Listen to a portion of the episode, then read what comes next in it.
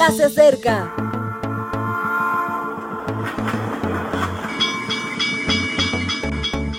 Partimos ya.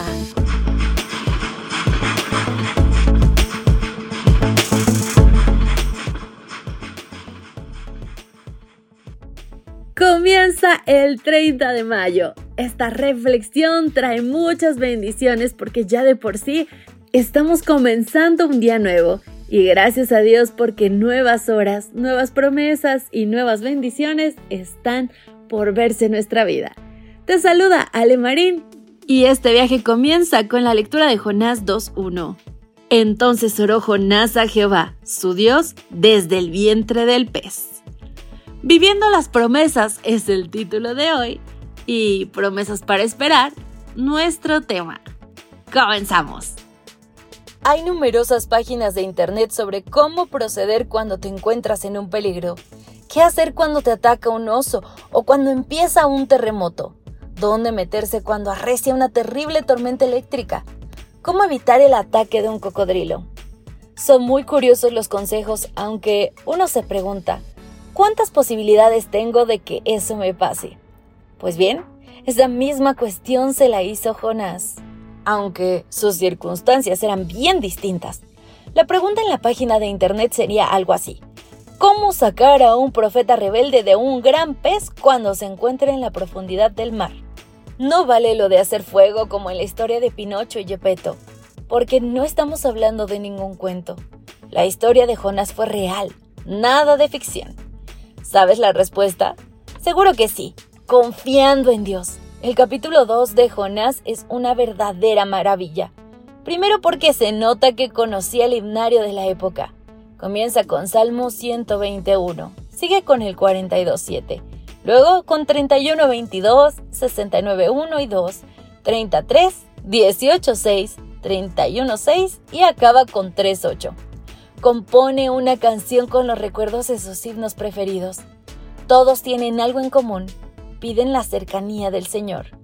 Jonás además habla en pasado como si ya no estuviera en el interior de ese inmenso pez. Eso es confianza, y esa confianza a la que también llamamos fe en las promesas divinas, lo sacó de esa bestia marina hambrienta de profetas. La frase clave en toda la oración de Jonás es, la salvación viene por Jehová. Es una expresión que define con total claridad el secreto ante cualquier dificultad. Dios asegura que nos salvará y cumple su promesa. Solo tenemos que hacernos de ella y esperar. Dios puede trazar senderos sobre mares, derribar murallas con trompetas, acabar con gigantes con un simple guijarro o hacer regurgitar a un gran pez. Convierte en historia real hasta lo más fantástico, pero además puede darte ánimo cuando abres la ducha en la mañana, ayudarte a que apruebes esa asignatura que te parece una muralla, facilitar las relaciones con tu intolerante jefe o permitir que te liberes de una situación que te engulle. Porque Dios no solo se presenta para el momento de la foto o para montar el espectáculo, acompaña en cada instante, en las pequeñas y en las grandes batallas de la vida. Supongo que te encuentras tentado a tomar tu himnario y memorizar algunos himnos.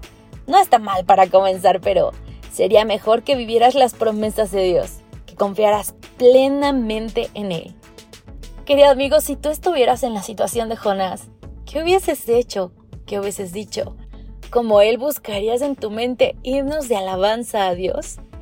No lo sé, pero lo que sí te puedo decir es que si hoy lo haces, en ese momento en el que parezca que no hay salida.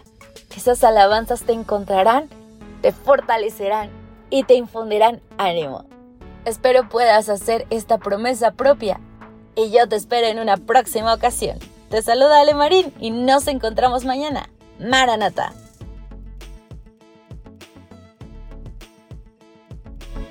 Gracias por acompañarnos.